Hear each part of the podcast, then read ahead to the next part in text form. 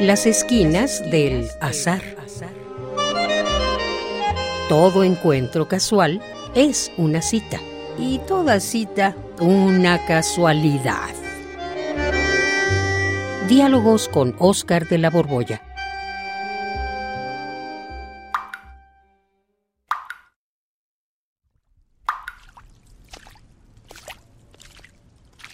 Oscar, Oscar, nunca dejas de sorprenderme. ¿Y ahora qué haces? ¿Qué haces ahí metido en ese tinaco? Estás metido en un tinaco, ¿qué es eso? Pues es que no encontré otra cosa. Mira, eh, andaba buscando una tinaja como en la que vivía Diógenes. Ah. Quería probar qué sentía Diógenes viendo el mundo desde, desde su tinaja. Y como no encontré tinaja, pues me metí en este tinaco, pero pues, es que mi aspiración es entender a fondo a Diógenes para ver cómo se vive desde un perro. Pero esto es un tineno, no es un barril, es un tinaco de rotoplas, de plástico negro. Estamos aquí hasta haciendo publicidad. Pues, pues, es que pues, ya ves cómo han, cómo han cambiado los tiempos. Pero lo que sí te digo es que el ideario filosófico de Diógenes sigue intacto. Eh, él pensaba que para ser feliz había que regresar a la naturaleza y por eso aspiraba a vivir como un perro. Ay, a ver, a ver, a ver, a ver. ¿A poco los perros son felices? Eh, pues no todos, pero hay algunos que ya quisiéramos. Mira, por ejemplo, el mío vive mejor que yo. En algunas colonias se ven esos casos. no, te digo que hasta en las mejores familias, eh, mi perro vive mejor que yo. Ay, Lola también se va a hacer famosa aquí.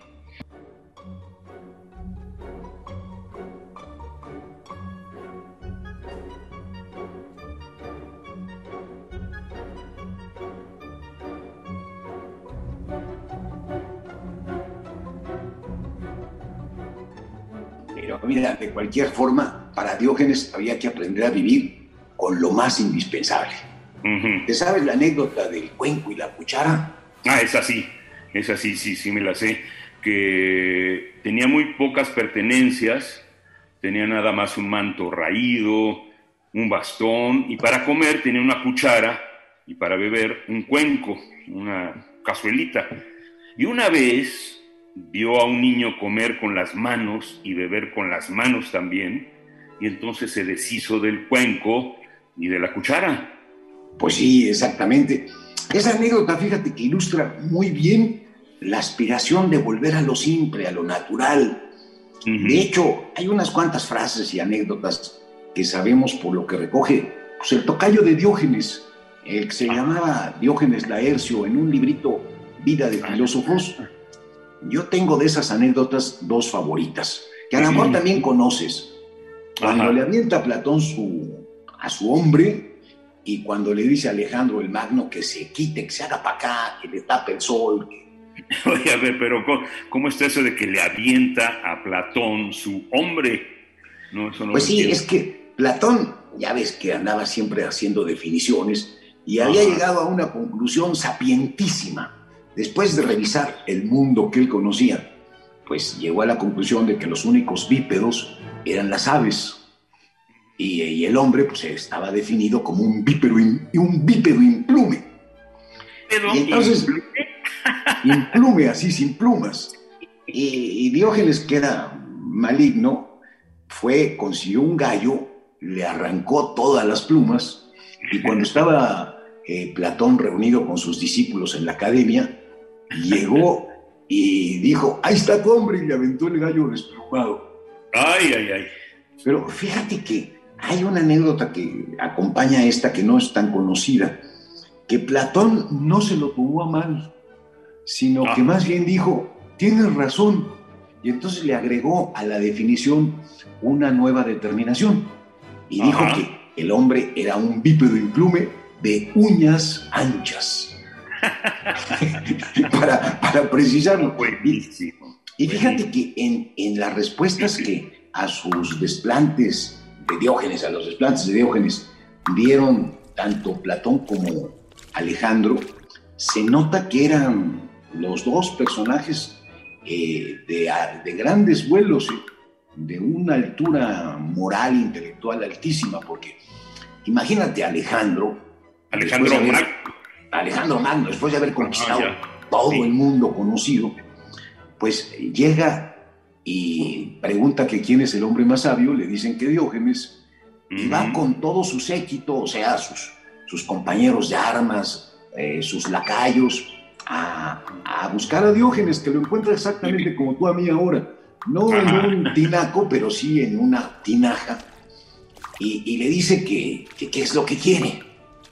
Y, Diógenes, que está tomando el sol, voltea, lo ve con desprecio y le dice, pues lo único que quiero es que te quites, porque me estás tapando el sol, hazte para acá. Y entonces, pues todo el mundo, ante la respuesta de Diógenes, eh, empiezan los rumores y, como que invitan a Alejandro a que le meta un buen mandoble, un golpe, o lo mande matar o algo así. Y Alejandro, viendo la situación, le pregunta, ¿qué acaso no me temes, Diógenes? Y, fíjate la, la, jiribilla de, Diógenes. Le dice Alejandro, ¿tú te consideras un hombre bueno o un hombre malo? Y evidentemente, pues dada la circunstancia, tenía que responder, no, pues me considero un hombre bueno. Entonces Diógenes le contestó sencillamente, entonces no te temo. Claro. Lo, lo cual todavía indignó más a los acompañantes de Alejandro. Y, y le dijeron, pues hay que hacerle algo. Y dijo, no, no, no, respétenlo. Porque si yo no fuera Alejandro, el hombre que me gustaría ser es Diógenes. Porque es el hombre más libre que he conocido. ¡Wow! De veras que es, un, es una anécdota muy bonita que a quien mejor pinta es Alejandro. Claro, después de haber conquistado todo el mundo antiguo, hasta la India, Alejandro se portó de lujo. Sí, cómo no. Es que fíjate que Diógenes era en serio un tipo muy, muy listo. Hay otra anécdota que cuentan que alguna vez cayó como pues, prisionero, lo vendieron como esclavo, o más bien lo iban a vender como esclavo. Estaban todos reunidos en la subasta, los compradores y el vendedor, y les iba preguntando a cada uno de los, de los esclavos que qué sabían hacer. Y Diógenes a esta pregunta respondió, yo sé mandar.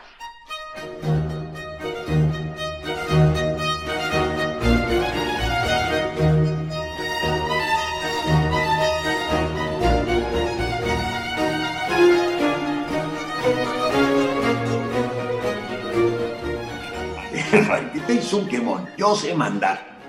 Y entonces, no solamente eso, sino que viendo a la multitud, eligió a un hombre y dijo, dile a él que me compre. Y lo compraron. Ajá. Y el, nuevo dueño de Diógenes le dijo, pero yo no te voy a obedecer, ¿eh?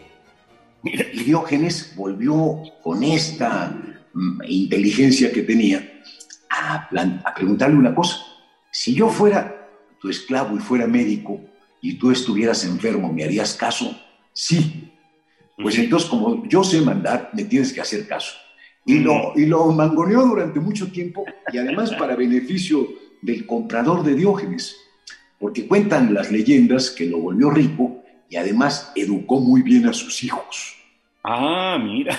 Oye, eso voy a hacer cuando vaya a buscar trabajo, ¿eh? Voy a decir, yo sé mandar, yo sé mandar. Y, fíjate que Diógenes, a pesar de lo exagerado que era, hay quienes lo consideran un cínico light.